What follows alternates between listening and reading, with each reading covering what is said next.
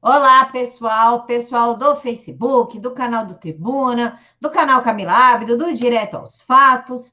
Estamos ao vivo aqui com o professor mais amado de história da internet, o professor João Carlos. E hoje ele vai falar sobre a Roma. Vocês escolheram o tema. Quem está reclamando é só ir lá no Twitter dele e participar das votações e vamos falar um pouquinho sobre Roma. Roma, que hoje é a atual capital da, da, da Itália, é o centro de onde emergiu um dos mais extensos impérios constituídos durante a Antiguidade. Fixada na porção central da Península Itálica, essa cidade foi criada no século 5, 6, 7, 8. Falhou, bugou minha mente. Hoje eu estou totalmente loira, bugou completamente antes de Cristo e contou com diferentes influências culturais e étnicas. Em seus cerca de 12 séculos de existência, a civilização romana contribuiu para o governo, o direito, a política, a engenharia, as artes, literatura, arquitetura, tecnologia, guerra, religião, línguas e sociedades modernas. Como uma civilização altamente desenvolvida, Roma profissionalizou e expandiu suas forças armadas e criou um sistema de governo chamado República, que foi a inspiração para repúblicas modernas como os Estados Unidos e a França. Professor, o microfone é teu. Espero que o senhor não bugue como eu acabei de bugar neste momento. Então, Camila, mas isso acontece, né? Assim, a Roma antiga, todo o período dessa grande civilização que percorreu 12 séculos é, é muito vasto, é muita informação. É, dá para fazer vários vídeos com temas paralelos. Então, é um tema riquíssimo. E a civilização romana, que é, tem muitos dos, é, dos princípios gregos, né, dos princípios da Grécia Antiga, é, elas formaram a nossa civilização ocidental. A Grécia e Roma são muito responsáveis pelo que nós vivemos hoje no mundo atual, tanto na relação de costumes, é, crenças religiosas e também na questão de, de idioma. O idioma português, por exemplo, descende do, do latim, né? Vários idiomas aí vêm do latim, que vem da época de Roma.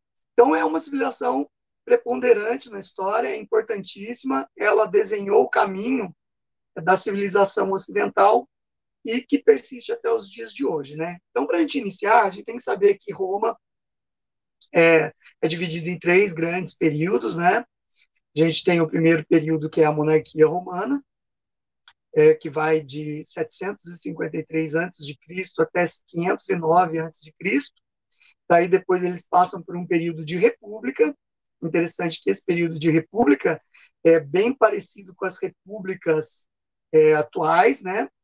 principalmente as repúblicas parlamentaristas, e vai de 509 até 27 a.C. E depois, de 27 a.C. até 476 depois de Cristo, nós temos é o período de Império Romano, né, que ele se tornou um império. Isso sem contar que o lado oriental do, de Roma, que se transformou no Império Bizantino, o antigo Império Romano do Oriente, a gente não vai tratar nessa aula. A gente só vai tratar da Roma Ocidental, certo? Então, segurem-se na cadeira, Bora lá aprender sobre Roma. Então, gente, vamos falar sobre é, as origens de Roma, né? Roma, é, existem duas teorias sobre o surgimento da civilização romana. As duas teorias, elas se chocam. Uma corrobora a outra. Mas elas são muito distintas na narrativa. A primeira teoria é a teoria lendária, certo? Que é mística. Parte-se do princípio de lendas contadas por Tito Livio, que é um historiador romano, né, da época de Roma antiga. Tito Livio, ele registra essa origem lendária no livro A História de Roma, que ele escreveu naquele período, mas baseando-se muito na mitologia. E também na, nos livros de Virgílio, um também um poeta e escritor romano que viveu lá pelos início dos séculos é, 1 e 2, né, durante esse início da era cristã, ele resolve escrever sobre Roma. E ele escreve a Eneida. Eneida é uma obra clássica. E nessa Eneida ele vai contar como que surgiu Roma lendariamente. Então, falando sobre essa origem lendária, fala-se que é, Roma é, foi é, é as origens de Roma estão é, atreladas ao herói grego Enéas, certo? O herói grego Enéas lutou na Guerra de Troia. Findada a Guerra de Troia, ele vai é, emigrar, vai emigrar além do, da Península Balcânica, onde ficavam os territórios principais da Grécia. E ele vai chegar numa região onde ele vai fundar uma cidade chamada Livínio. Essa cidade é lendária, ela é mitológica, na verdade, não se existe registro arqueológico dessa cidade. E nessa cidade vai ser criado um território ao redor dela, que vai ser um reino, chamado Reino de Alba Longa, certo? E nesse reino de Alba Longa, o rei, o rei Numitor, ou Numitor, ele vai ter uma filha, chamada Réia Silvia. A filha dele, Réia Silvia, vai acabar tendo um enlace amoroso com um deus, certo?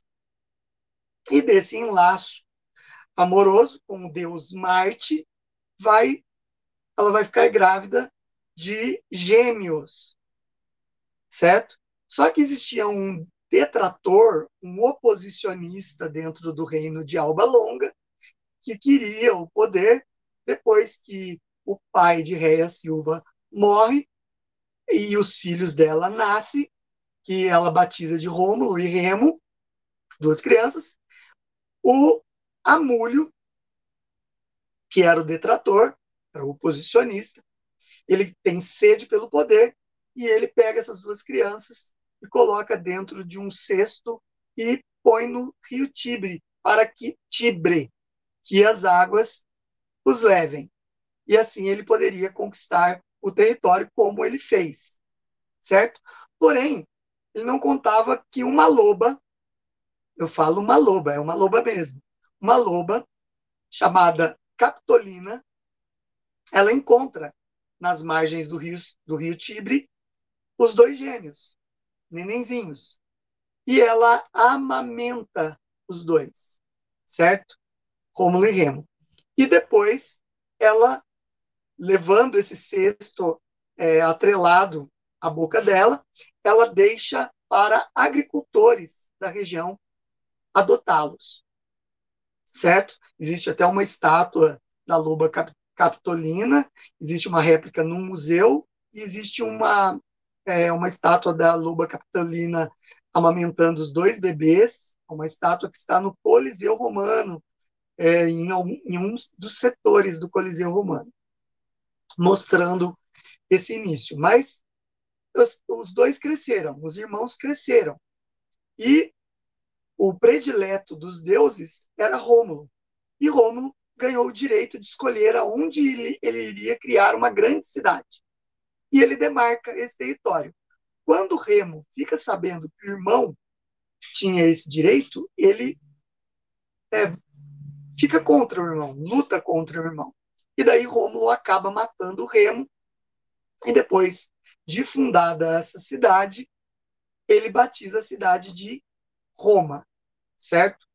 É, os historiadores acreditam que o nome Roma é derivado de Rômulo, certo?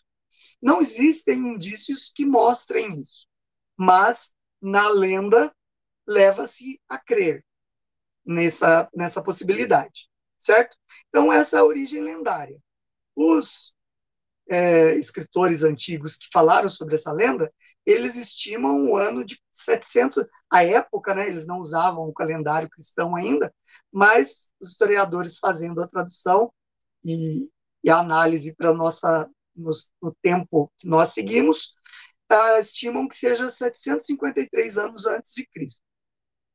Acontece que existe também uma pesquisa é, com base arqueológica na região do Lácio, onde fica a cidade de Roma, em que os historiadores encontraram, historiadores e arqueólogos, encontraram indícios de Roma ter nascido a partir de uma fortificação construída por povos que habitavam aquela região, que nós vamos falar já já, que são os sabinos e os latinos, certo? Então, os sabinos e latinos, eles unidos construíram uma fortaleza para combater os etruscos, que faziam é, incursões militares em seus territórios.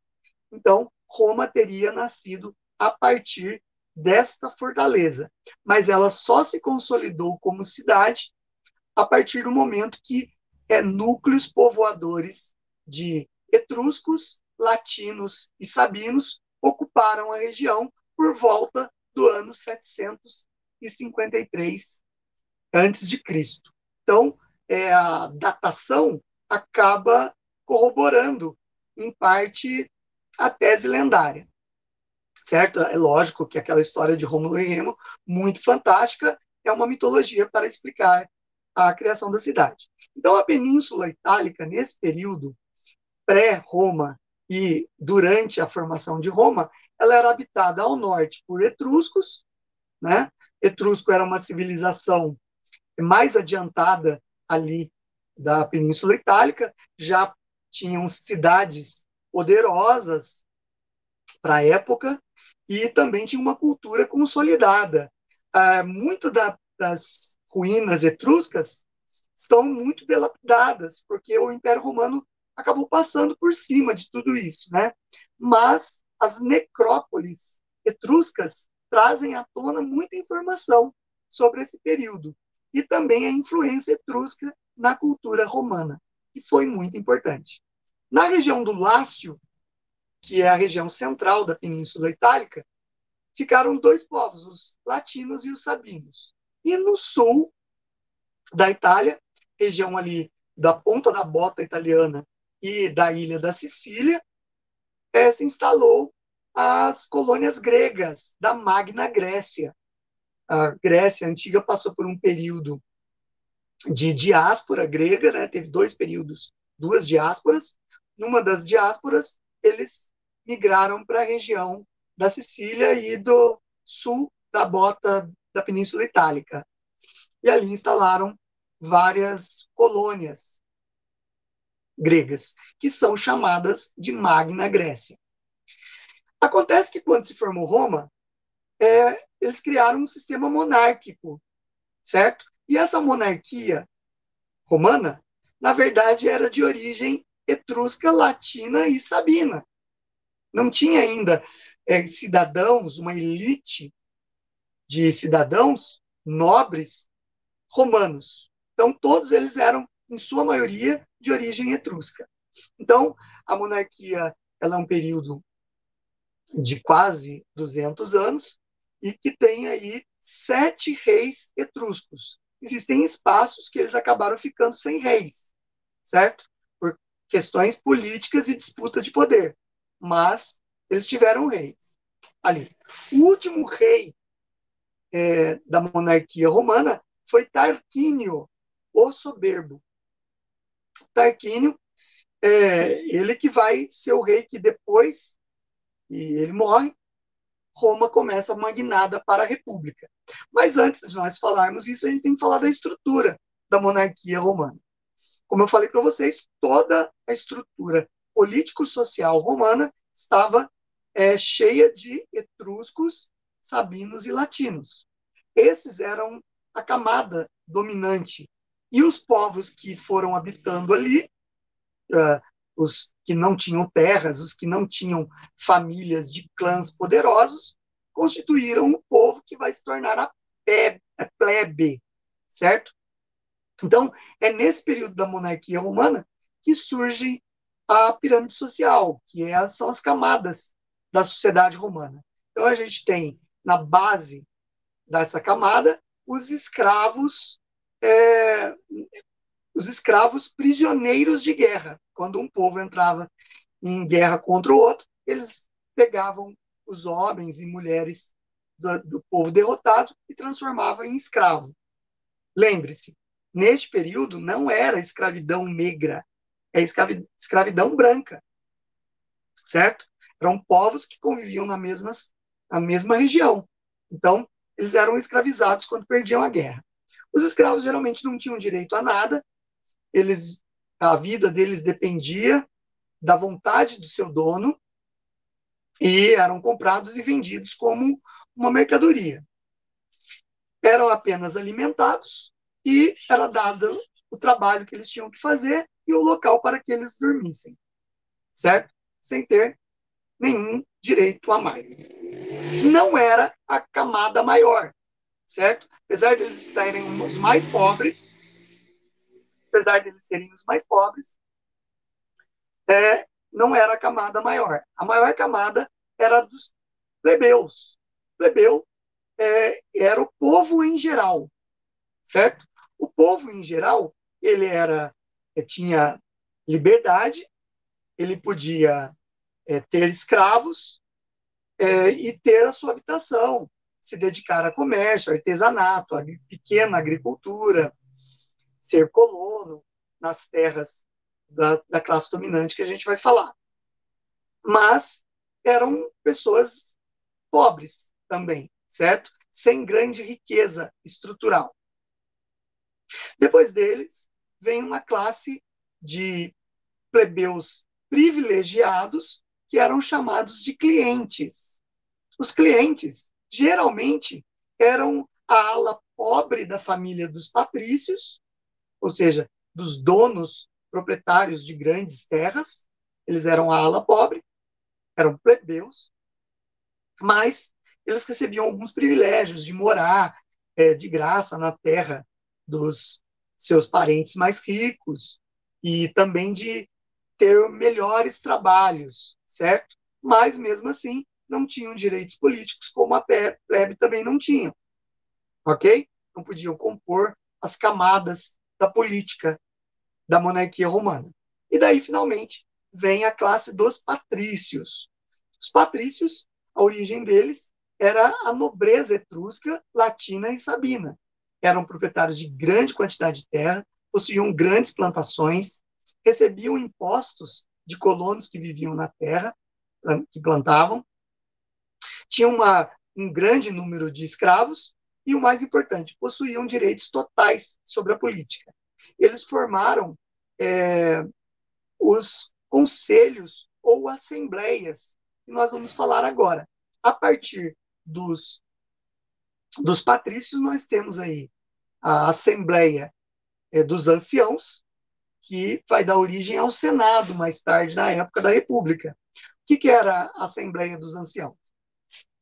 A Assembleia dos Anciãos era um grupo de mais ou menos 300 é, chefes de famílias patrícias, né, que né, nos livros os historiadores gostam de usar o nome clã, que o significado é família, tá?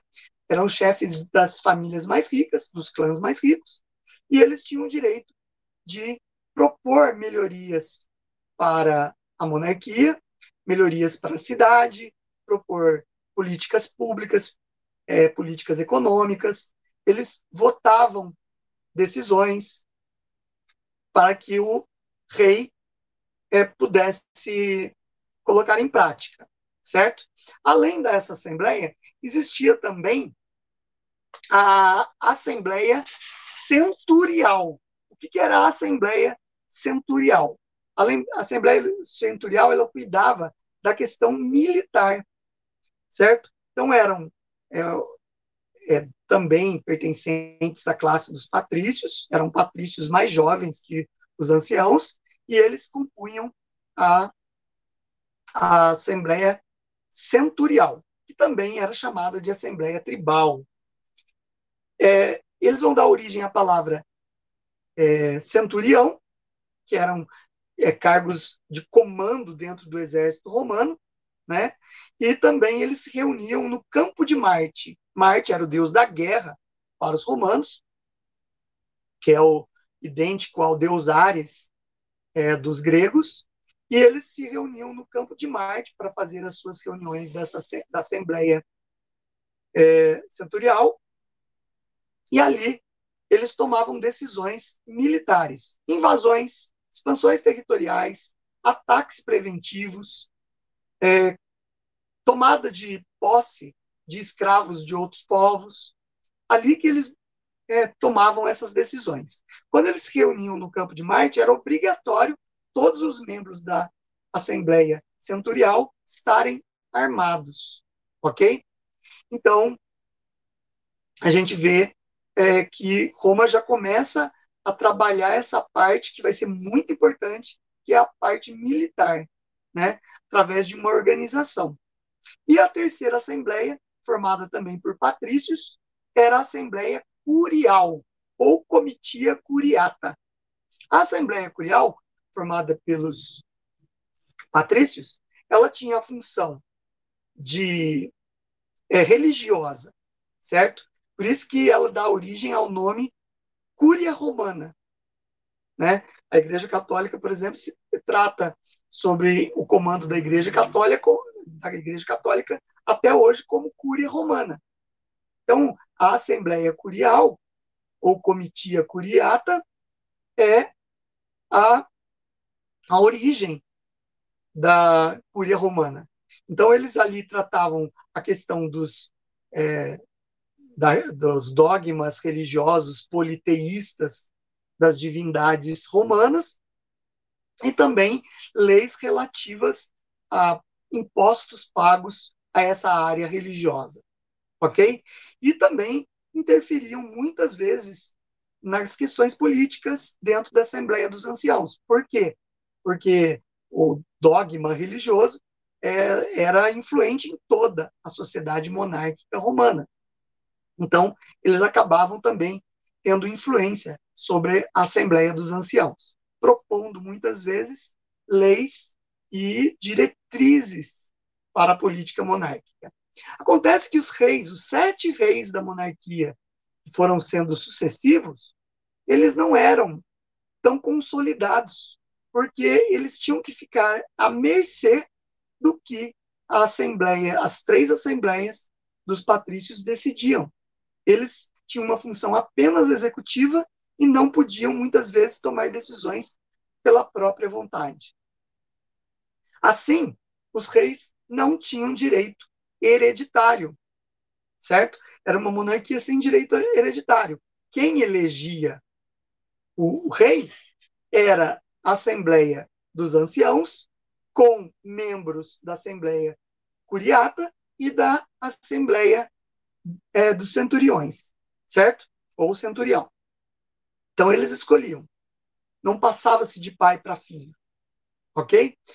Exatamente para que se mantivesse o poder dos patrícios sobre o, uh, o centro de poder político de Roma.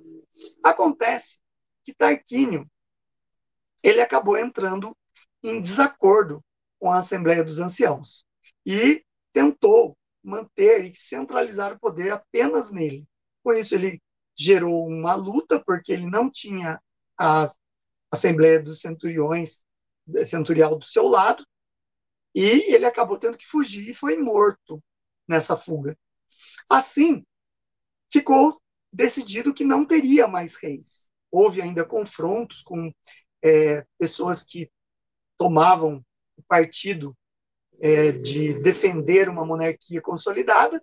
Foram 14 anos de conflitos, até que a Assembleia dos Anciãos é, decretou o fim da monarquia. E daí tem um período que é conhecido como Senado. Senado vem da palavra sênior, senatore, tá? Senhor, sênior, senator, é, sênior, senhor. Então, eram pessoas mais velhas que compunham o Senado romano. Eles mantiveram a mesma estrutura das assembleias, tá? da Assembleia dos Anciãos, porém agora com o nome de Senado. Então, o Senado romano, ele não tem mais um poder centralizado. Eles vão criar uma espécie de governo baseado em pastas, tá? como se fossem ministérios mesmo, ocupado pelos próprios membros do Senado, que vão se chamar magistraturas. Ok?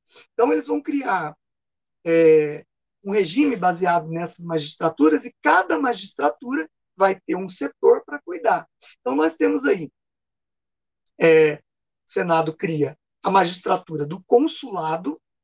O consulado é aquele que executa e que media as discussões dentro do Senado. Então, por exemplo, ah, tem um projeto de aqueduto para ser construído. Grupos a favor, grupos contra, debate. Os cônsules, os dois cônsules, eles é que mediavam, tentavam fazer um acordo, uma ligação política que fosse melhor para Roma. Se fosse para aprovar, eles levavam a cabo essa política de aprovação. Se fosse para reprovar, eles levavam a cabo essa política de reprovação do projeto, certo? Então, primeira magistratura, consulado, ocupado por dois cônsules com função de juiz, mediador do Senado, e também executador das, do que fosse decidido pelos senadores. Depois vem os tribunos.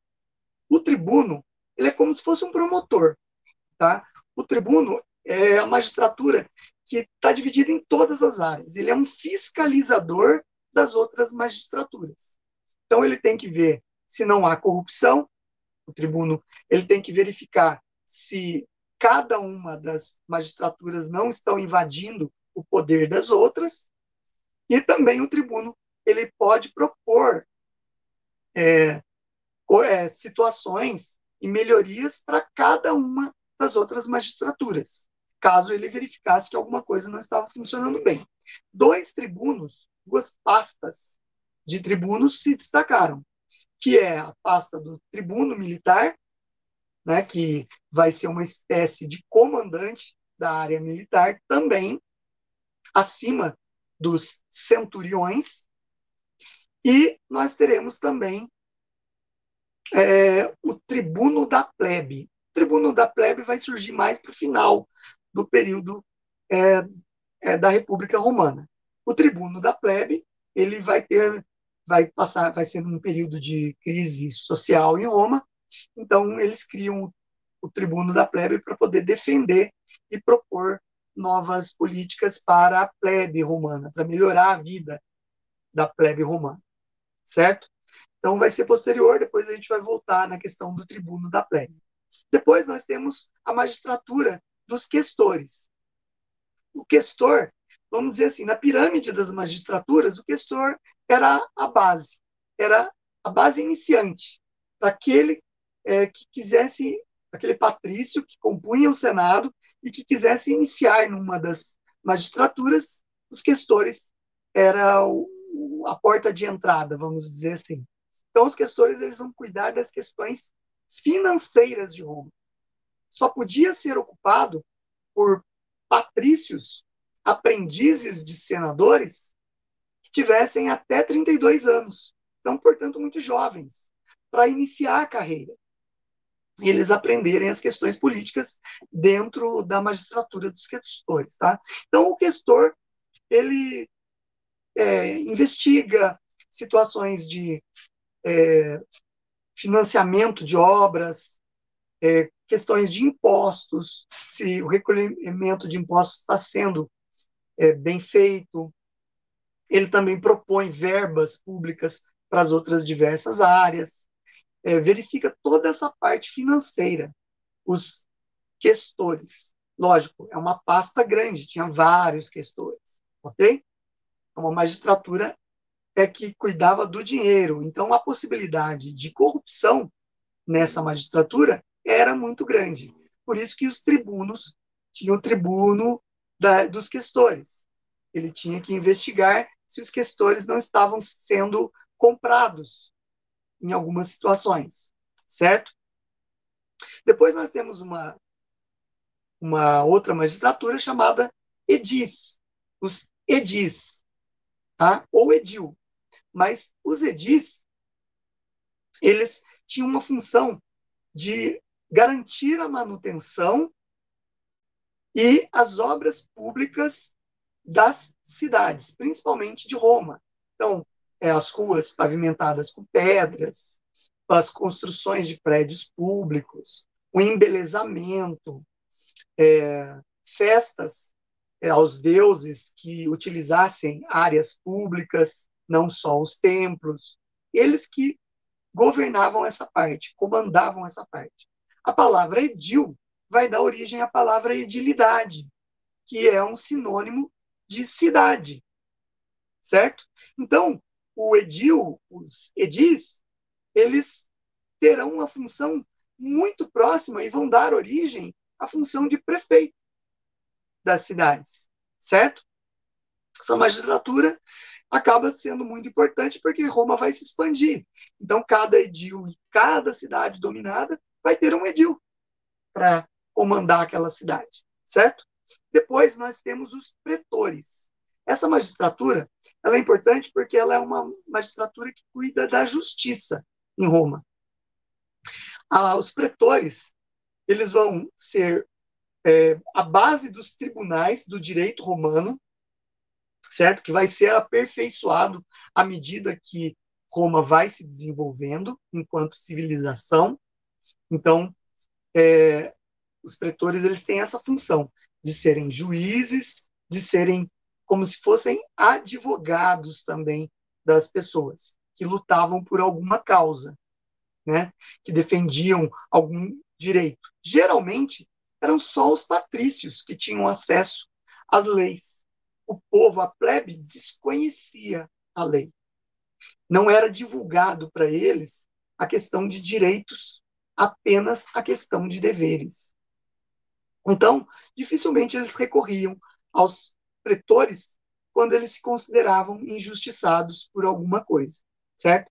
Então, os pretores, eles cuidavam da justiça para a classe social deles próprios, que eram os donos de terra e os mais ricos, certo? Alguma questão entre eh, problemas de terra, problema de delimitação, é, poder entre um e outro, era discutida entre os pretores.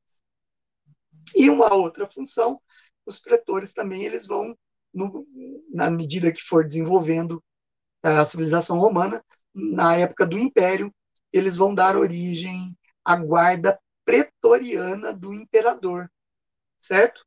É, a guarda pretoriana, que tinha toda uma roupa, coletes de couro preto, tingidos de preto e tudo mais, armaduras.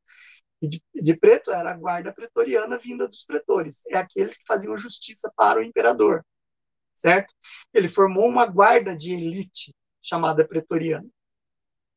Tá? Na, na hora que a gente vai falando do império, daí a gente deve citar algumas vezes a guarda pretoriana. A última magistratura que eu vou citar para vocês são a dos censores. Censores era uma magistratura bem extensa, ocupada por vários é, patrícios, e ela tinha a função de fazer a contagem da população. E é exatamente isso que você está pensando. Os censores faziam um censo populacional. Contavam a população, faixa etária, é, é, faziam índices de pessoas que viviam em bairros mais pobres, com pessoas que ficavam em, em lugares mais ricos. Na verdade, naquela época, eles não falavam bairros, eles falavam paróquias. Tá? A Igreja Católica ela pega muito das nomenclaturas da época dos romanos, porque ela, a origem da Igreja Católica é romana, né? Então ela pega muito dessa nomenclatura romana. Então as paróquias, eles viam quais paróquias que tinham é, menos pessoas com posses, outras que tinham mais com posse, para poder, através do censo, delimitar também a quantidade de impostos que cada região da cidade de Roma pagaria.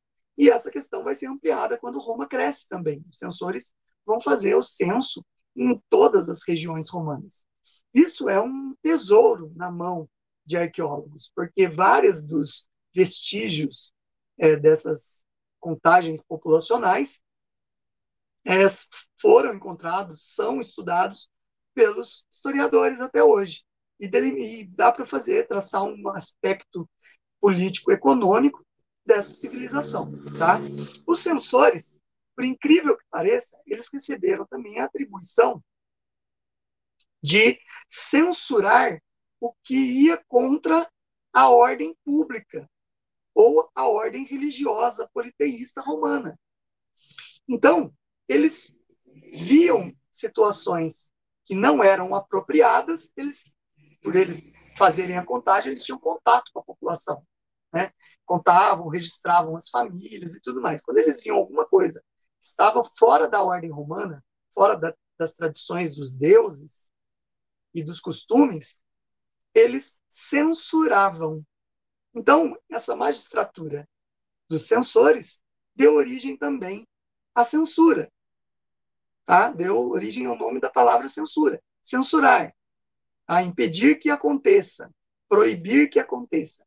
Ok? Então, eles também tinham essa função. Bem, a República ela vai passar por um período de tranquilidade com essa organização bem estruturada que o Senado colocou. Então, a República Romana é um período de grande estruturação. Porém, os etruscos ao norte, que até então tinham vivido pacificamente na época da monarquia, vendo os seus reis governando, agora eles perderam o espaço, porque agora tinha, tinha patrícios no Senado que eram romanos, de origem romana. Lógico que a sua descendência era etrusca, sabina e latina. Mas os etruscos não se contentaram com isso. E acabaram se unindo a um povo que veio do norte da, da Itália, que são o, o povo dos gauleses, tá? que vem da região da França é, ali daquela região da França, é chamado de gauleses pelos romanos, por incrível que pareça, vem do latim, do mesmo radical que galo, porque os gauleses, muitos deles eram ruivos e possuíam cabelos vermelhos e barbas vermelhas se assemelhando a galos, certo? Então os romanos chamaram eles de gauleses. A radical da palavra é a mesma da palavra galo. E por isso que o símbolo é, da França, até do, da seleção francesa de futebol, é um galinho, tá? Porque ali é a origem do povo gaulês.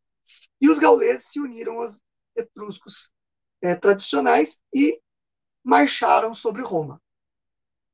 Roma não tinha ainda a intenção de expansão territorial, mas a partir dessa invasão que eles lutaram, no começo eles começaram a perder para os gauleses, e propuseram até um acordo de paz, que os gauleses ganhariam muito com isso, eles pagariam uma indenização aos gauleses para que eles não fossem invadidos, os romanos, é, em ouro. Os gauleses acabaram acreditando, né, confiando nisso, e foram assinar esse tratado de paz aí, porque eles estavam com a faca e o queijo na mão, ganharam as principais batalhas. Só que os romanos, percebendo que houve uma desmobilização do exército gaulês, acabou pegando em armas e atacando os gauleses no momento em que eles estavam mais despreparados, desatentos. E com isso, até foi cunhada uma frase pelos generais romanos, que foi assim: Roma não se paga com ouro, se paga com ferro, ferro das espadas. Certo? E daí eles vencem os gauleses e estendem o território ao norte tomando a Etrúria e também a Gália, que era a região dos gauleses, certo? E daí eles tomam gosto pela coisa, começam o expansionismo romano durante a República. Primeiramente na Península Itálica, depois eles, é, depois que eles vencem os gauleses e tomam, tomam a região norte da Itália e a região da França, eles vão marchar para a Magna Grécia, o sul da Itália. Eles tomam a região sul da bota italiana e vão tomar também a ilha da Sicília. Só que lá na ilha da Sicília tinha uma cidade chamada Siracusa. Essa antiga colônia grega, ela também tinha é, uma grande população de fenícios, porque houve colonização fenícia naquela região. E os fenícios deram origem a uma civilização no norte da, da África, é, que são os cartagineses, cidade de Cartago, uma grande civilização poderosa no comércio, que dominava todo o comércio marítimo no mar Mediterrâneo. Até então. E eles tinham uma grande população de cartagineses na cidade de Siracusa. Quando Roma toma a cidade de Siracusa, até então, Roma conhecia os cartagineses, tinha até uma relação de comércio com os cartagineses e de paz. Porém, quando eles tomam Siracusa, é o momento dos cartagineses é, partirem para a guerra. E daí nós temos um momento importante da história da República Romana, são as guerras púnicas. As guerras púnicas é um período grande aí da civilização romana, que vai de 264 antes de Cristo até 200 e 146 antes de Cristo, certo? É o período das guerras púnicas. 264 a.C. a 146 a.C. Ah, professor, então foram é, é, quase 100 anos, 100 anos praticamente de, de guerra. Não, existiram períodos de paz. Tá? Então é por isso que é dividida as guerras púnicas em primeira, segunda e terceira guerra púnica.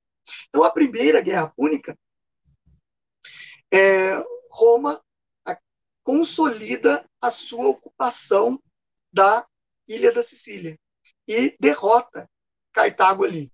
No começo, Cartago possuía é, os, a, melhor frota naval. Roma não estava acostumado com guerra naval, estava acostumado apenas com a luta em terra.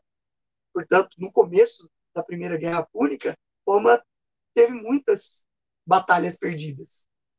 Mas depois eles foram pegando o know-how, porque a Primeira Guerra Púnica vai de 246 a 241. Em cinco anos eles vão aprendendo a manejar as embarcações para a guerra, e não só para o comércio, como eles estavam acostumados. E daí, finalmente, eles derrotam e ocupam a Ilha da Sicília. Primeira Guerra Púnica, vencida por Roma, eles fizeram daí um tratado que Cartago, devido à rendição e à derrota, ele tinha que pagar uma indenização em ouro para os romanos, certo? É, os romanos é, ganhariam, viam daí a possibilidade, através de guerra, de ganhar muito, muitos recursos com isso. E Cartago teve que pagar essas indenizações. O problema é que o período de paz durou um tempo, e daí Cartago começou a não pagar mais as, as reparações de guerra, as indenizações.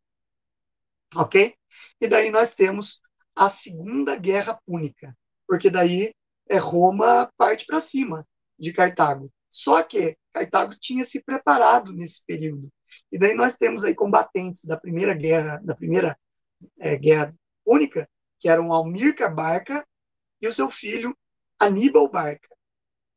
Esses dois, o Amílcar Barca acaba falecendo na primeira guerra púnica e o Aníbal Barca, ou simplesmente Aníbal, o conquistador, ele acaba traçando uma estratégia para derrotar os romanos e tem grande sucesso na sua estratégia, pelo menos durante 16 anos. Ele pega uma grande quantidade de guerreiros cartagineses, através de embarcações ele toma a Espanha. A região da Espanha é a região da Península Ibérica, atualmente, onde fica Espanha e Portugal. Ele toma a Espanha parte através da Espanha para os Alpes, que dividem a Itália da França, ele passa ali pelo sul da França até os Alpes. E ele começa a invadir o território romano. A ideia do Aníbal era é, fazer um cerco a Roma, cercar a Roma, e assim estrangular, asfixiar Roma, não deixando mais nada entrar e nada sair de Roma. Certo? ele teve muito sucesso porque ele foi conquistando regiões e povos e é, tentando obrigar as, os povos da Espanha e dessa região do sul da Gália para lutar a favor dele. Só que ele não conseguiu o apoio de muitos. E Roma conseguiu formar apoios, né? Na região da Gália, principalmente. Então, eles acabam, os cartagineses, nessa Segunda Guerra Púnica, acabam tomando várias cidades. Por eles estarem longe do norte da África e com difícil eh, facilidade de repor os homens, era muito difícil repor os homens que tombavam nas batalhas, o exército de Aníbal começou a se enfraquecer. Durante 16 anos, Aníbal dominou as regiões que ele foi tomando de Roma. Depois ele foi se enfraquecendo. E Roma percebeu isso. E aí que eles é, colocam como chefia do, dos combates da Segunda Guerra Púnica, os romanos colocam o Cipião, que mais tarde vai se chamar Cipião o Africano, ou Cipios Africanos.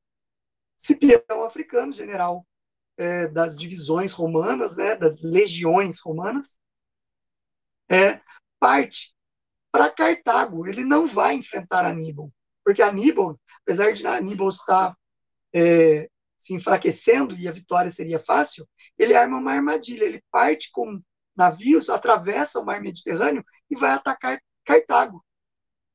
Por quê? Porque Aníbal ia receber essa notícia e ia ter que vir em socorro de Cartago. E nesse processo de volta pelo mar Mediterrâneo, ele se enfraqueceria muito mais, porque ele passaria por regiões em que ele, teria, ele seria atacado pelos povos que ele foi é, é, ocupando, certo? E com isso ia perdendo mais homens. A ideia deu certo, Cipião africano atacou Cartago, Aníbal correu em socorro e acabou morto na batalha de Cartago. E nas planícies de Zama, no norte da África, Cipião africano consegue derrotar definitivamente na Segunda Guerra Púnica Cartago. E daí Cartago novamente tem que assinar um tratado de paz e pagar reparações de guerra durante os anos vindouros. Ok? Bom, é, a gente vê que é, Roma se preparou muito depois disso, porque agora ela não podia mais, é, vamos dizer assim, bobear, né? Ela tinha que estar preparada a todo momento, porque ela sabia que Cartago poderia se reerguer novamente, apesar de estar muito enfraquecida. As guerras tinham lacunas muito grandes de paz, de épocas de paz, e nessas épocas de paz, novamente Cartago começa a se reerguer e dá origem à Terceira Guerra Púnica, que vai de 149 a.C. até 146 a.C. É aí que é, Cartago não estava mais preparada para enfrentar a grande força militar que Roma tinha. Nesse tempo de paz, Roma é, equipou seu exército, melhorou muito as suas divisões, as suas legiões, e profissionalizou o exército durante a República. Então, Cartago é facilmente derrotada na, na, Terceira Guerra Púnica. Uma curiosidade da Segunda Guerra Púnica, que eu esqueci de falar e vou falar agora, é que o Aníbal ele levou elefantes nos navios, atravessou o mar Mediterrâneo e tentou atravessar os Alpes com elefantes. Tá? Por isso que é o conquistador mesmo. É, ele doidaço. Tentou invadir Roma e foi uma surpresa para os exércitos e para os povos que o Aníbal conquistou ver aquele animal que era desconhecido até então, certo? Mas, lógico que não deu certo. Então, na Terceira Guerra Púnica, que durou três anos, novamente Cartago foi destruída. Mas dessa vez Roma não queria mais a paz. Todas toda a cidade de Cartago e todas as imediações foram dizimadas, destruídas as construções de Cartago. Para vocês terem uma ideia, não existe vestígio arqueológico em grande quantidade da antiga Cartago. existe da Cartago que foi dominada pelos romanos e foi reconstruída por cima, certo? Pouca coisa é, sobrou da, da cidade de Cartago original. Então, agora, Roma acaba dominando aquela região do norte da África e passa a ser a única possuidora é, do mar Mediterrâneo. Todo o poder romano agora estava estendido, além da Península Itálica, para o norte da África e o mar Mediterrâneo. É aí que os romanos criam a nomenclatura do mar Mediterrâneo, que não tinha esse nome, para Mare Nostrum, ou nosso mar, certo? Mar Romano. E eles passam a dominar aquela região. E aí começam a estender ah, o seu domínio para a região da Espanha. Eles dominam a região da Península Ibérica, começam a fazer várias incursões e ao longo dos anos eles vão tomando aquelas regiões, formando províncias romanas, trazendo é, pessoas de Roma para governar essas províncias e formando é, uma elite das províncias locais que apoiavam Roma. E com isso eles formam classes políticas daqueles povos dominados que acabavam cooptando com Roma, facilitando assim o comando, o domínio e a paz da, desses povos, para evitar é, rebeliões em regiões do, império, do, do domínio territorial romano, certo? E aí se dá é, um período de grande riqueza durante o Senado romano. A gente tem aí o maior afluxo de riquezas é, se dirigindo para Roma. Todas as regiões conquistadas, é, eles levaram ouro, prata, é, pedras preciosas, riquezas comerciais, madeira, é, tecidos, tudo que era produzido nas regiões conquistadas começam a ser levados para Roma e Roma tem um boom econômico muito grande, se enriquece muito. Aquela classe patrícia, que era uma, uma classe rural, donas e, dona e proprietária de terras apenas, ela se enriquece muito nesse período, porque é ela que vai bancar as expedições militares e vai trazer muita riqueza para Roma. Outro ponto de consequência das guerras púnicas também foi que uma grande quantidade de escravos, homens, mulheres e crianças, foram levadas para Roma e também foram escravizadas em seu próprio território. Ok? É, formando uma classe gigantesca de escravos. Lembram que eu falei na pirâmide social que os escravos não eram uma classe tão grande? Durante esse período pós-guerras púnicas, passa a ser a maior classe de Roma, a classe dos escravos. E como agora tinha muito escravo executando muitas funções, começou a faltar trabalho remunerado para os plebeus, gerando uma crise social. Os plebeus, que trabalhavam como colonos nas terras dos patrícios, foram destituídos disso, porque agora os patrícios tinham uma grande quantidade de escravos, colocavam os escravos trabalhavam gratuitamente para eles nas suas terras, certo? Então isso vai gerar uma crise social muito grande. Os plebeus acabam se empobrecendo cada vez mais, já eram pobres, se empobrecem cada vez mais e acabam adquirindo dívidas com os patrícios e até com os clientes. E daí eles acabam formando um grupo social muito grande também são os escravos por dívidas, certo? Contrair uma dívida, não tinha como pagar, o dono, né, o credor da dívida estipulava um tempo para que você pagasse aquela dívida que você tinha com ele, certo? Através de trabalho. É lógico que o credor acabava tendo que alimentar e dar lugar para esse escravo por dívida ter que viver, que era oriundo da classe dos plebeus. Ok? Outra consequência também foi que o exército romano ganhou grande poder com as batalhas.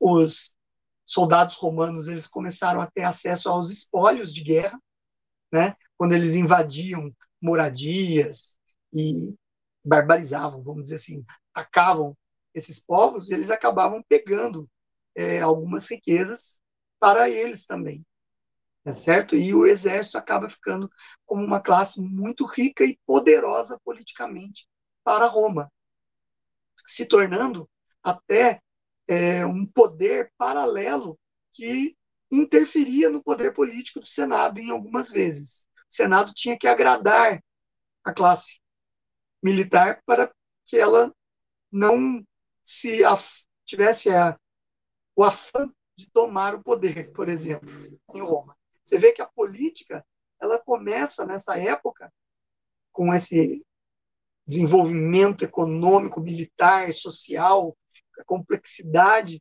começa a tomar uma conotação de grande é, de profundidade política, né?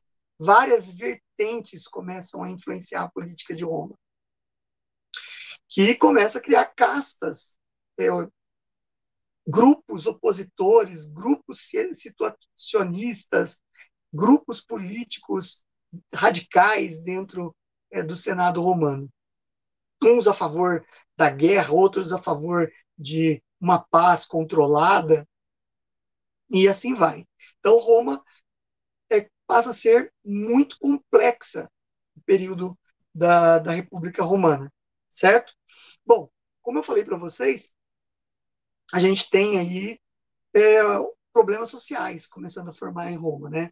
Essa classe dos escravos que vinham da classe dos plebeus, que passam a ser escravos por dívidas, começam a fazer revoltas em Roma. Revoltas populares, é, destruindo coisas, matando pessoas, para poder ter seus pedidos, que eles achavam que eles estavam sendo injustiçados, porque se Roma enriqueceu, por que, que eles também não enriqueceram junto com Roma? Ou não tiveram suas vidas melhoradas? É aí que se cria que o Senado romano, preocupado com, essas, com essa emergência de várias revoltas, várias rebeliões, cria ah, o tribuno da plebe, essa magistratura do tribuno da plebe. O tribuno da plebe ele vai fazer várias leis. Inicialmente, o que eles, os tribunos da plebe vão fazer? Vão fazer leis que tentavam atenuar as revoltas dos plebeus, que era é, a lei das doze tábuas. A lei das doze tábuas ela é muito importante, ela cai em vestibulares e tudo mais, porque ela sistematiza todas as leis romanas em um só código, e ela também começa a divulgar o direito das classes é, menores, das classes menos favorecidas, para eles próprios. Então, por exemplo, a lei das doze tábuas, que eram 12 tábuas de bronze, colocadas em locais públicos, como o mercado romano, o fórum romano, as praças, eram colocadas essas tábuas com as leis para que todos os romanos viessem a conhecer. Isso foi muito importante, porque aquele plebeu começa a conhecer que tinha direitos e não só deveres, certo? Porém, muda-se muito pouco na, no, no, na melhora de vida dos plebeus. E daí eles é, começam, os tribunos da plebe começam a criar algumas leis atenuantes, as leis licínias, que permitiam o casamento entre classes sociais, e assim emergia uma família de plebeus para uma classe mais rica, caso um rico romano do, da classe dos patrícios se apaixonasse por uma, uma plebeia, né? E assim aquela família teria uma ascensão social. Tá? Mas isso era raríssimo acontecer. Era muito raro. E os patrícios tinham muito poder econômico para comprar quem eles quisessem. Certo? Então eram leis apenas para atenuar. É aí que vai surgir os irmãos Caio e Tibério Graco, dois tribunos da plebe. O o Caio Graco, é, ele vai criar a lei Lex Agrária, lei agrária, na qual ele tentava fazer com que cada senador, cada patrício que possuísse mais de 320 acres de terra, que 320 acres de terra era muita coisa. Que possuísse mais de 320, 320 acres de terra, o que passasse de 320 tinha que ser dividido e redistribuído entre os plebeus. Seria uma forma, uma reforma agrária, a lex agrária. É lógico que vai descontentar os patrícios, né? Porque, na verdade, não era por merecimento, né? era por assistencialismo social você dar essas terras. Muito professor é, doutrinador em escola usa isso para falar: olha, você vê, reforma agrária, o pobre, o coitado, tem que ter a terra dos ricos, né? para justificar a invasão de propriedades. É uma, uma babaquice, uma palhaçada, uma doutrinação sem sentido. Trazer esse anacronismo para a época de Roma, certo? Mas o fato é que é, foi instituída a lex agrária, mas muitos generais do exército eram donos das terras. E para fazer esses donos generais aí que tinham as tropas nas suas mãos cumprirem a, a lex agrária. Então ela, na verdade, era uma lei que dificilmente era cumprida. E o Caio Graco acabou morto. Certo? E o Tibério Graco, seu irmão, eu posso até ter te confundido qual que veio primeiro, mas criou a lei frumentária, 12 anos depois do irmão. É a lei frumentária, ela dizia sobre é, o trigo. Todo o trigo tinha que ser produzido nas terras dos patrícios, uma parte tinha que ser, metade do trigo tinha que ser distribuída aos pobres. Né? Como se fosse uma cesta básica para os pobres. Só que, é, lógico que isso traria prejuízos para a classe dominante. E não foi aceito. Também esse tribuno foi morto depois do irmão. E as leis deles, a lex agrária e a lei frumentária, lei frumentária vem de é, frumento, que é a palavra que dá origem a trigo, que dá também origem à palavra fermento, certo? Fermento com base de trigo. E assim, os dois foram mortos e as leis foram revogadas, iniciando um novo, novo período de revoltas em Roma. Revoltas violentíssimas. É neste período, por exemplo, que acontece a revolta do escravo e é, gladiador Espartaco. Espartacus, né? Espartaco, ele era um escravo gladiador, ele acaba se revoltando e fazendo com que a classe dos, dos gladiadores lutassem contra Roma. E por incrível que pareça, ele formou um exército é, que somou-se à plebe, os homens da plebe revoltados se somaram ao exército de Espartaco, mais ou menos no ano 73 a.C., e eles formaram um exército de 120 mil homens. E tiveram várias batalhas vitoriosas contra o temível exército romano. Só que Roma acaba se organizando, né? E acaba até o Licínio Crasso, que vai compor um dos triunviratos, um dos, do primeiro triunvirato, acaba comandando e vencendo os 120 mil é, do exército de Espartaco. Daí o Espartaco tenta ainda negociar uma paz, mas não foi aceita por Crasso. Então eles tinham que lutar até a morte. E assim foi. O exército romano dizimou todo o exército Espartaco, reservando 6 mil que permaneceram vivos, inclusive Espartaco, para serem é, crucificados ao longo da Via Ápia. Tá? 6 mil é, crucificações de é, revoltosos da revolta de Esparta. E assim ele esmagou a revolta e ganha o Crasso ganha grande moral entre o exército romano e entre os políticos romanos. Só que isso aí vai também causar um furor maior entre a plebe, né, que tinha esperança de que a, essa, a revolta de Espartaco mudasse alguma coisa. É aí que, para debelar e para colocar, impor a paz em Roma, a gente tem um período de ditadura, quando o general Mário ele destitui o poder do Senado e acaba se sobrepondo às magistraturas, se autoproclamando cônsul. Tá? Então é um período chamado de ditadura. Mário ele vai colocar a paz social através da força. Quem se rebelasse, quem protestasse, quem reclamasse, era perseguido e morto.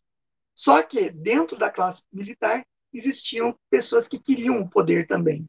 E assim o general Sila começa uma luta contra Mário. E Mário acaba tendo que fugir. Assim, Sila toma o poder e vira um segundo ditador desse período de ditadura romana, que está dentro ainda da época da República. Tá? Sila, ele tem grande apelo dos senadores, tem apoio dos senadores, e ele começa a tentar fazer políticas de melhoria da, do, do governo romano, estruturando, reestruturando o governo romano para que tivesse paz social novamente. Mário volta do seu exílio e tenta interferir. Só que Mário morre de causas naturais e Sila, antes de concretizar sua reestruturação, também morre de causas naturais. Só que o Senado estava dividido em pessoas que eram a favor de um governo centralizado e outros que eram a favor de grupos que comandariam a magistratura novamente. E assim, os generais romanos acabam é, decidindo colocar sobre Roma um governo chamado triunvirato, o primeiro triunvirato, tá? Que seria o triunvirato, o governo de três pessoas. Por isso, trium, trium, três. Virato, governo, governo de três. Era formado por Júlio César, Pompeu e Crasso, certo? O Júlio César ficaria com o comando da região da Gália e da Espanha. Pompeu com a região da Península Itálica, ali Roma e a Península Itálica. E Crasso ficaria com as terras é, no Oriente, certo? E assim é, se estabeleceu o primeiro triunvirato. Porém, o primeiro triunvirato começou a ter atrito entre eles. Por quê? Pompeu trai Júlio César em decisões na cúpula do Senado, votando é, medidas para diminuir o poder do exército da Gália, que Júlio César comandava. Certo? E daí Júlio César, é, temendo perder politicamente o comando sobre os exércitos da Gália, ele resolve marchar sobre Roma. Pega seu exército e atravessa o rio Rubicão. Os historiadores dizem que ele diz uma frase cérebre nessa época, né? Ele diz em latim alia jacta est, ao atravessar o Rubicão. Significa a sorte está lançada. Ou ele toma o poder em Roma, ou ele é perde-se totalmente a vida e o poder também. Né? E ele acaba tomando o poder. Pompeu acaba destituído e depois Pompeu acaba assassinado. Crasso é, se torna um perigo lá no Oriente, onde ficava o Egito, a Mesopotâmia, lugares já dominados em parte pelos romanos. E daí Júlio César, pensando em não dividir a extensão territorial de Roma, marcha atrás de Crasso e acaba derrotando é, Crasso na Batalha de Ácio, certo? E daí, com essa vitória sobre Crasso, Júlio César acaba se tornando governante único de Roma. É uma ditadura. Né? Ele impõe um governo único, se auto-intitula cônsul único e acaba virando um ditador. E o período dos triunviratos acaba ficando dentro da época da ditadura, pelo menos esse primeiro período, esse primeiro triunvirato, certo? E daí, Júlio César ele impõe um governo ali e ele acaba sendo um grande imperador. É, ele inicia um período que é considerado o período da época de ouro de Roma, certo? Ele embeleza a cidade de Roma, manda construir é, várias importantes instituições, prédios mesmo, romanos nas províncias, ele estrutura a província, ele faz uma espécie de terras conquistadas, ele é, distribui terras conquistadas para a plebe romana, causando a pacificação romana. Nesse período, é considerado o período de Pax Romana, o período em que toda Roma, toda a extensão de território romano agora estava em paz. É lógico que é uma jogada política falar isso. Existiam ainda rebeliões em várias regiões do Império, do, do, do território romano, por ser muito grande e por ter várias divergências. E também é, existiram também é, expansões territoriais nesse período. Ele vai expandindo, tomando regiões lá no Oriente e tudo mais. Quando ele toma regiões lá no Oriente e chega até o Egito, que já estava conquistado, ele tem um caso, uma fé com a Cleópatra VII, da dinastia dos Ptolomeus, que é a Cleópatra que a gente conhece, né? Ele acaba tendo um caso com ela, tendo até um filho com ela, e não é bem visto por isso pela elite romana, né? Mas ele cria uma lei lá em Roma, impõe uma lei que dá direitos políticos a classes é, sociais dominantes é, das províncias dominadas por Roma, que não eram romanos, eram das classes dominantes daquelas regiões. Na prática, ele transformava governantes e a elite é, de terras e do poder nas províncias dominantes, dominadas por Roma como cidadãos romanos. Isso vai des, des, descontentar muito a elite senatorial romana. E assim, é, uma conspiração acaba se transformando dentro do Senado, formando ali dentro do Senado, comandada pelo sobrinho de Júlio César, Brutus. E quando é, Júlio César retorna para Roma, né, depois das suas expedições militares lá no Oriente, ele retorna para Roma. Ele é, era costume o comandante né, de Roma fazer o discurso no Senado, visitar o Senado constantemente, e ele acaba apunhalado por senadores na escadaria do Senado. Inclusive, Brutus, seu sobrinho, é, apunhala ele várias vezes. Até surge aquela frase que fala que ele olha para Brutus e fala até tu, Brutus. E ele acaba morto.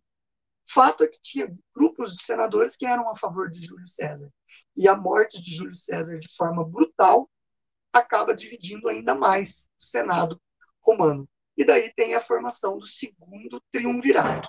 Segundo triunvirato foi formado é, pelo sobrinho, é, sobrinho neto de Júlio César, que era uma, um apadrinhado de Júlio César, que era Otávio, ou Otaviano. Caio Otávio, na verdade. Então, o Otávio forma o triunvirato junto com é, Marco Antônio e Lépido, certo? E, novamente, a região romana é dividida em várias terras. Para a gente resumir, para não tomar muito tempo essa aula, né, para não extrapolar muito tempo de vocês, é, vai acontecer a mesma coisa. Otávio acaba tendo problemas com os outros triunviros, né? Lépido acaba renunciando ao poder dele e ele vai atrás de Marco Antônio. Marco Antônio, por tar, estar governando a parte oriental das regiões romanas, que é a parte do Egito, Marco Antônio acaba se envolvendo, adivinha com quem? Com Cleópatra, Cleópatra sétima. A Cleópatra sétima, que é a mesma Cleópatra do Júlio César, acaba tendo filhos com ele lá. E ele cria leis lá no Oriente dizendo que os descendentes dele com Cleópatra tinham direitos ao trono egípcio e a, a dinastia régia romana. Na teoria, eles também seriam descendentes e direito ao governar Roma no futuro. Então, isso era inaceitável. Otávio marchou sobre é, os exércitos de Marco Antônio e venceu é, Marco Antônio lá no Oriente. Marco Antônio e Cleópatra cometeram um suicídio e não se sabe o que foi feito dos filhos dos dois. Ok? Bom, era costume romano você assassinar os filhos de um usurpador. Então, provavelmente, eles foram assassinados ao fio da espada. É, Otávio ele acaba voltando para Roma e se intitulando, criando títulos para ele próprio. Ele cria o título de imperador. Na prática, ele passa a ser imperador de Roma, porque ele criou esse título para ele próprio e o Senado foi obrigado, através da força do exército, a aceitar esse título. E depois ele cria também o título de Augusto, que significa o divino. Ele passa a ser Otávio Augusto. A partir dele, todos os imperadores romanos passam a ser divinizados, certo? Eles passam a ser como se fosse uma divindade na Terra. Eles são augustos. Todos passam a ter o acoplado no nome Augustus, certo? Então, Otávio Augusto, ele cria também o título de príncipe para ele, que significa primeiro cidadão de Roma, certo? E assim ele impõe o primeiro é, como primeiro imperador romano e dá início ao Império Romano, que é um período longo, no ano de 27 a.C., que vai até 476. É, o Otávio Augusto ele viveu 73 anos, né? E seu descendente foi Tibério. Nessa parte do Império Romano que se inicia, a gente, por ser um período longo, né, um período bem longo, ele é dividido em Alto Império e Baixo Império Romano. O Alto Império Romano, para ficar mais fácil para o estudo, é dividido em quatro dinastias, a partir da dinastia de Júlio César, certo? É, Júlio César acaba ganhando o título, depois de morto, também de O Divino.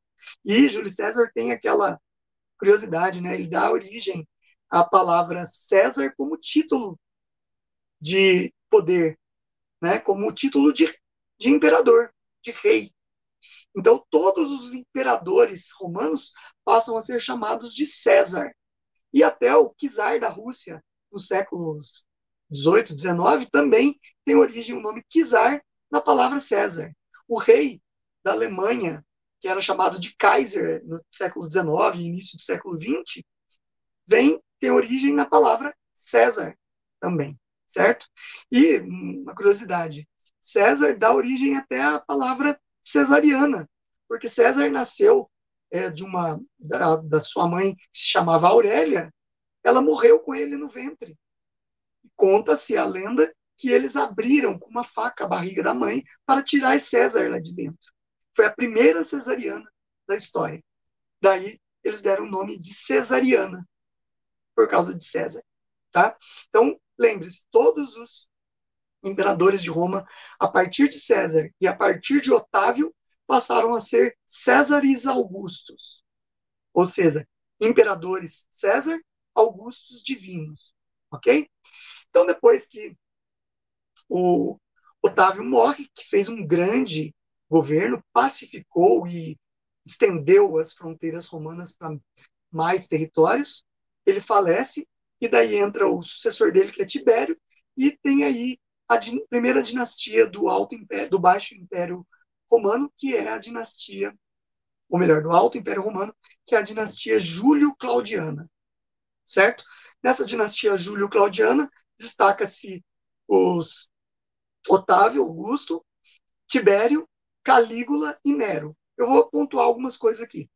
Calígula era um doido varrido, Calígula ele é, mandou matar o próprio pai, né? Ele junto com o primo mataram o pai germânico.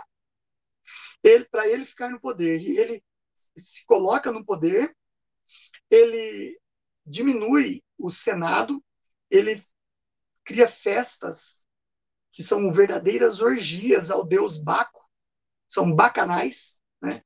Ao, em homenagem ao deus Baco na qual ele obriga a mulher dos senadores a participarem das orgias. Ele institui o título de cônsul para o cavalo dele, cavalo incitatus, passa a ser cônsul de Roma, que é a magistratura máxima dos, do Senado romano, para humilhar os senadores. Ele tenta vangloriar-se, dominar mais regiões que os, os anteriores, mas ele não, não conquista grandes territórios. Numa das campanhas dele para tomar é, uma parte da Gália, que ainda não havia sido tomada, e a Britânia, que é a, a ilha da Inglaterra, ele não consegue vitórias lá, então ele manda os soldados dele e os generais dele catar conchinhas nas praias. Primeiro, porque ele gostava, segundo, para humilhar o exército, que não havia tido vitórias. E para ele voltar triunfalmente sobre Roma, ele é, convoca os escravos das regiões que ele vai passando, que eram dominadas por Roma, ele leva como cativos os escravos que já eram cativos de Roma, para adentrar com, em Roma como grande conquistador, trazendo escravos para Roma. Então, era um doido varrido, sem dizer que ele se relacionou com todas as suas irmãs. E quando elas o desagradavam, ele bania elas de Roma. É, ele desagradou tanto a classe política dominante de Roma que todos tramaram contra a morte dele, até que uma das tramas deu certo e ele acabou assassinado e acabaram assassinando é, as esposas e filhos dele, colocando aí Nero, um primo dele, como é, imperador da dinastia Júlio-Claudiana. Né? Por isso que é, ele é descendente de Cláudio, o Nero, certo? E não de Calígula. E Nero, ele se destaca também porque lá no período de Tibério, que era o filho do, do Otávio Augusto, nasceu Jesus Cristo na província distante da Galileia ou Judéia. Jesus Cristo ele viveu 33 anos e a partir dos 30 anos ele começou uma, uma peregrinação até Jerusalém, em qual, da qual ele pregou uma nova religião baseada no monoteísmo, e em que ele se intitulava Filho de Deus, o Messias esperado entre os judeus. E ele formou uma comunidade cristã comandada pelos apóstolos depois da sua morte por crucificação, por se opor a, ao poder do Império Romano, à divindade do imperador, e por pregar um Deus que ia contra as divindades romanas. Certo? Um único Deus. O Deus que é o mesmo Deus dos judeus, o Deus Yahvé, certo? E na época de Nero, Nero perseguiu os cristãos em Roma, porque os apóstolos romanos, eles depois da morte de Cristo, eles se dispersaram e foram para várias regiões do Império Romano. Né? Isso aí está bem descrito nas cartas dos apóstolos no Novo Testamento da Bíblia, certo? E Nero pega a época de Paulo e Pedro em Roma os apóstolos Paulo e Pedro. Roma já tinha, na época de 64 é, depois de Cristo, já tinha uma comunidade cristã lá em Roma. Essas comunidades eram é, perseguidas por Nero, porque Nero acusou as comunidades cristãs de ter é, incendiado Roma. Na verdade, Nero queria reestruturar uma parte que estava envelhecida da cidade e mandou atear fogo com as pessoas lá. E a população revoltada, aos milhares, né, seguiu até o palácio de Nero. E daí Nero, não tendo como explicar que ele fez isso, ele culpou os cristãos, que passaram a ser perseguidos. Né? Então, o cristão era jogado às feras nas arenas romanas e também era crucificados ou queimados nessas arenas, para que o povo em deleite assistisse os cristãos assim. Então foi comum nessa época os cristãos construírem nos subterrâneos de Roma, que existem até hoje, as catacumbas, certo? Que eram verdadeiros cemitérios subterrâneos. E lá a gente vê as primeiras obras artísticas dos, dos cristãos primitivos, representando Jesus Cristo como bom pastor, a a teologia do pão e do vinho nas catacumbas, certo? E Nero, perseguindo os cristãos, mandou matar Paulo decapitado. Paulo tinha direito de cidadão romano, porque ele era de uma elite lá da Galileia, né? Então ele foi decapitado, que era a morte dada como pena para cidadão romana, ou seja, uma morte considerada limpa e rápida. E Pedro foi é, a morte dele foi por crucificação. É, Pedro pediu para que fosse crucificado de cabeça para baixo para não se igualar ao mestre Jesus Cristo que havia sido crucificado. Então Pedro foi crucificado de cabeça para baixo, certo? No na colina vaticana, onde vai se construir o Vaticano em cima, tá? A coluna, a colina vaticana, ela vai dar origem ao Vaticano e é ali que Pedro foi morto e teve seu corpo, o resto, o que sobrou do seu corpo, sepultado ali, ok? Bom, é, daí passa-se as dinastias. A dinastia é, de Nero, Nero não deixou descendentes, sobe a dinastia é, de Flaviana, e a dinastia Flaviana, a gente destaca aí o imperador Vespasiano, que construiu o Coliseu Romano, aquela obra fantástica que tem até hoje para os turistas tirarem foto. É, foi um grande anfiteatro romano, é, com espetáculos de gladiadores. Foi construída é, no século I pelo imperador Vespasiano. Tá? É, período da dinastia Flaviana foi um período de grande paz e também de extensão territorial. Foi um período relativamente curto, de 69 depois de Cristo a 96 depois de Cristo. E daí eles são sucedidos depois é, pelos antoninos, porque eles passaram por um período também de crise muito grande na dinastia Flaviana, que foi o período que teve pestes que dizimaram pessoas na, a extensão territorial do Império Romano, e também foi a época do Vesúvio entrar em erupção e pegar congelar a história na cidade de Pompeu e Herculano, é, ali próximas a Nápoles, certo? Em Roma. Então, essa dinastia foi sobreposta pelos Antoninos. Os Antoninos a gente tem aí o dois de, de destaque, que são o imperador Marco Aurélio, que é considerado um imperador filósofo, e seu filho Cômodo, são retratados meio que ficticia, bem ficticiamente no filme Gladiador, ok? E é o período em que Roma atinge a sua maior extensão territorial e para de expandir. Quando eles tomam a Germânia, eles é a última grande expansão romana e eles param de expandir. A partir daí, a partir de Cômodo, o Império Romano começa a ser assediado por invasão de povos bárbaros. O povo bárbaro era aquele que não falava o latim e não tinha cultura romana, certo? Então, eles passam agora a sediar a grande fronteira romana, causando incursões militares a partir desse período. E daí é, passa-se a outra é, dinastia, que é a dinastia dos Severos, que teve aí o imperador Sétimo Severo. São vários imperadores, né? Que tentam manter a paz, manter a ordem, e agora tinha o desafio de tentar é, é impedir as invasões bárbaras. É, os Severos não conseguiram manter mais a paz dentro de Roma. Roma acaba se diluindo na mão de outros imperadores. As grandes dinastias cessam a partir da dinastia dos Severos, ok?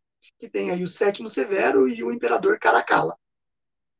Depois deles, a gente tem um período grande aí que é do, do é, Baixo Império, que se destacam vários imperadores que lutaram contra os povos bárbaros.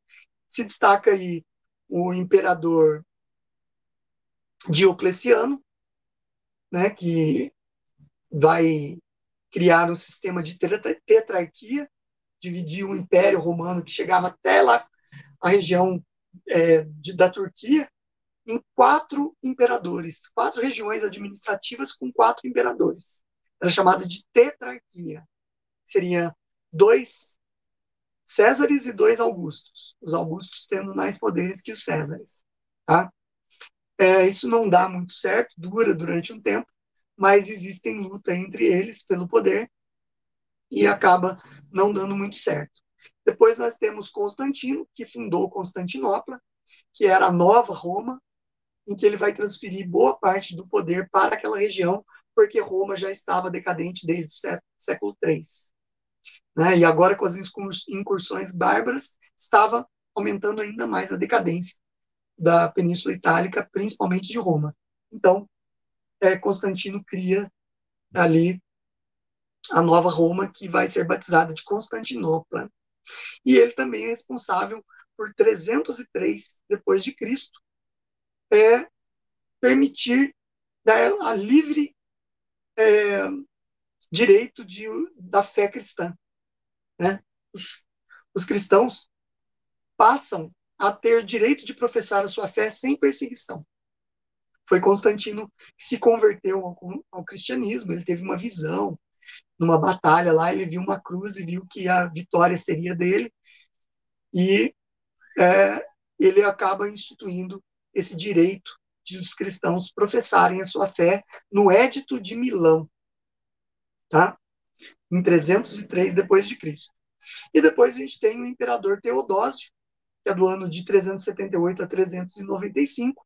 Teodósio ele cria o Édito de Tessalônica no ano 380 é, 380 depois de Cristo, no segundo ano de império dele, no qual ele é, é dita que o Império Romano tem como religião oficial e única o cristianismo, certo? Foi Teodósio que criou isso no Édito de Tessalônica, no ano de 380. E ele também acaba com a tetrarquia, que não deu certo, e cria a divisão do Império Romano em Império Romano do Ocidente com capital em Roma, e Império Romano do Oriente, com capital em Constantinopla. Certo?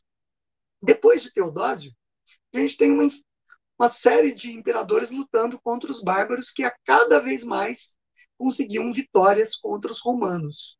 O exército romano ele acaba é, perdendo tanta, tantas batalhas que há muita deserção.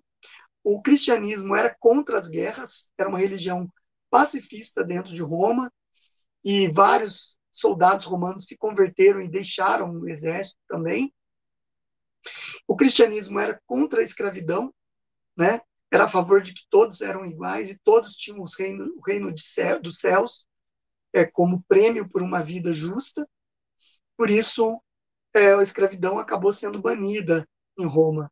E com as guerras também não tinha mais escravos prisioneiros de guerra né? Roma perdia, até que no ano 476 depois de Cristo, o rei Érolo, de um dos povos que invadiram Roma, o rei Érolo, chamado Odoacro, destitui o último imperador de Roma, que por incrível que pareça, foi Rômulo Augusto.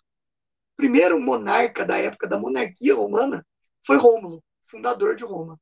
E o último imperador de Roma foi Rômulo Augusto, em 476 depois de Cristo, certo? Acabava assim a, império, a história do Império Romano do Ocidente. A partir de então, o Império Romano do Oriente passou a se chamar Império Bizantino e ele guardou toda a herança do Império Romano do Ocidente. Ok? Então, Camila, passou da hora, deu mais de uma hora e quarenta, uma hora e meia de, de aula aí. Espero ter conseguido resumir. A gente acaba atropelando algumas coisas, mas espero dar, ter dado para resumir alguma coisa aí. Tá bom?